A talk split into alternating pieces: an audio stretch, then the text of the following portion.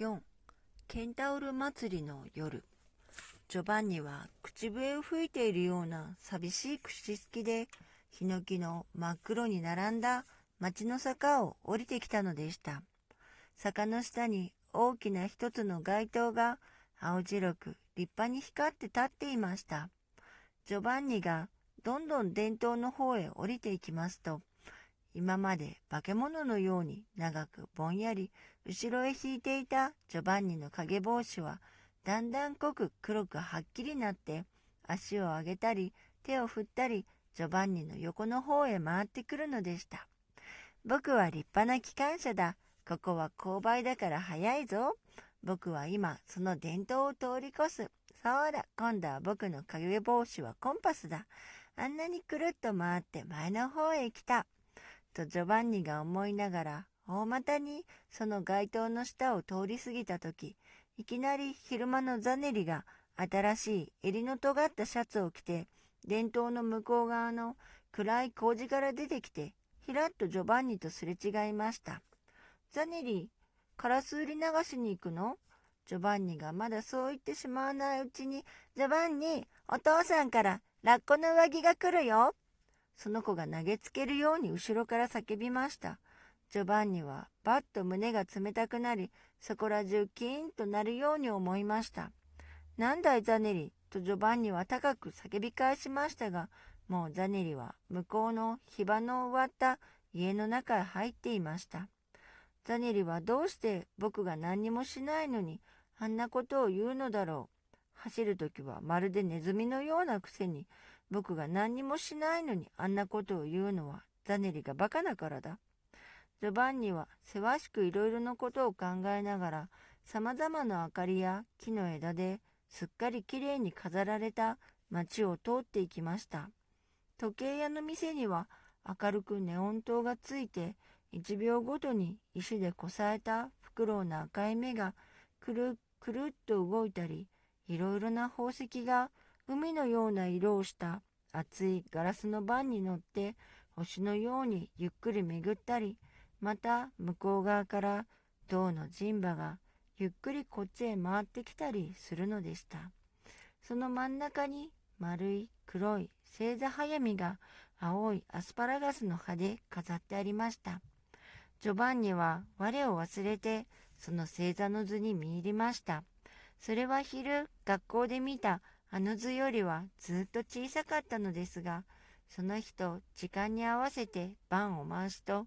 その時出ている空がそのまま楕円形の中に巡って現れるようになっており、やはりその真ん中には上から下へかけて銀河がぼーっと煙ったような帯になって、その下の方ではかすかに爆発して湯気でも上げているように見えるのでした。またその後ろには3本の足のついた小さな顕微望遠鏡が黄色に光って立っていましたし一番後ろの壁には空中の星座を不思議な獣や蛇や魚や瓶の形に描いた大きな図がかかっていました。本当にこんなようなサソリだの勇士だの空にぎっしりいるだろうか。ああ僕はその中をどこまでも歩いてみたいと思ってたりしてしばらくぼんやり立っていました。それからにわかにおっかさんの牛乳のことを思い出してジョバンニはその店を離れました。そして窮屈な上着の肩を気にしながらそれでもわざと胸を張って大きく手を振って街を通っていきました。空気は澄み切ってまるで水のように通りや店の中を流れましたし、街灯は皆真っ青なもみや奈良の枝で包まれ、電気会社の前の6本のプラタヌスの木などは中にたくさんの豆電灯がついて本当にそこらは人魚の都のように見えるのでした。子供らはみんな新しい織のついた着物を着て星巡りの口笛を吹いたりケンタウルス、強を降らせと叫んで走ったり、青いマグネシアの花火を模したりして、楽しそうに遊んでいるのでした。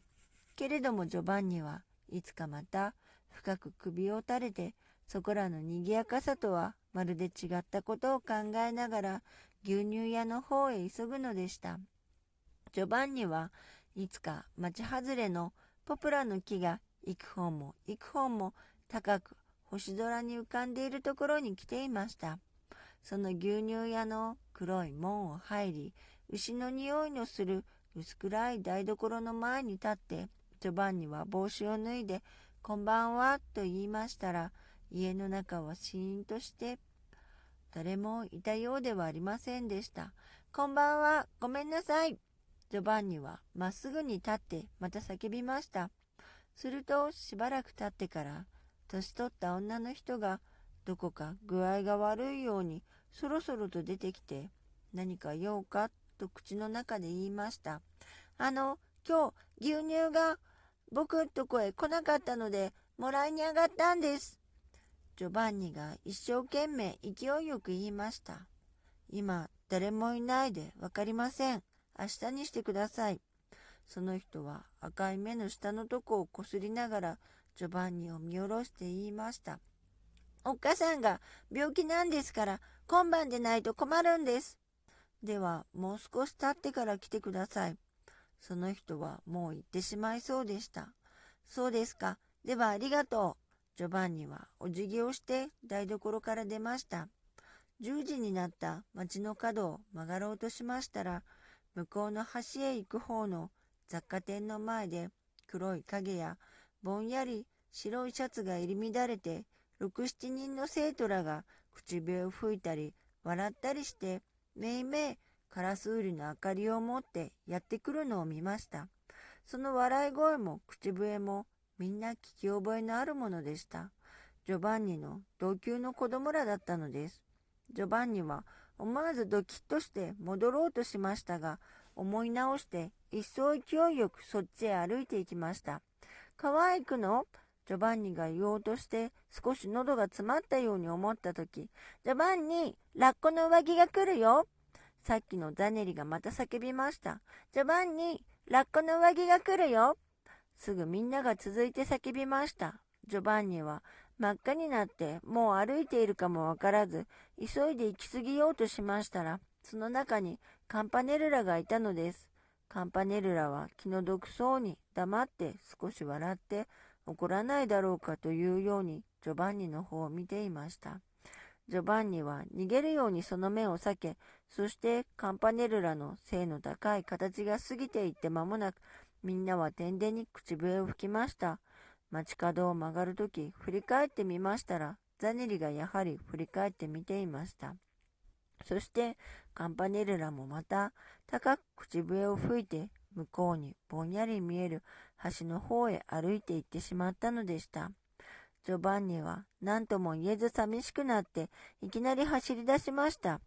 すると耳に手を当ててわーっと言いながら片足でぴょんぴょん飛んでいた小さな子供らはジョバンニが面白くて書けるのだと思ってわーいと叫びました。まもなくジョバンニは黒い丘の方へ急ぎました。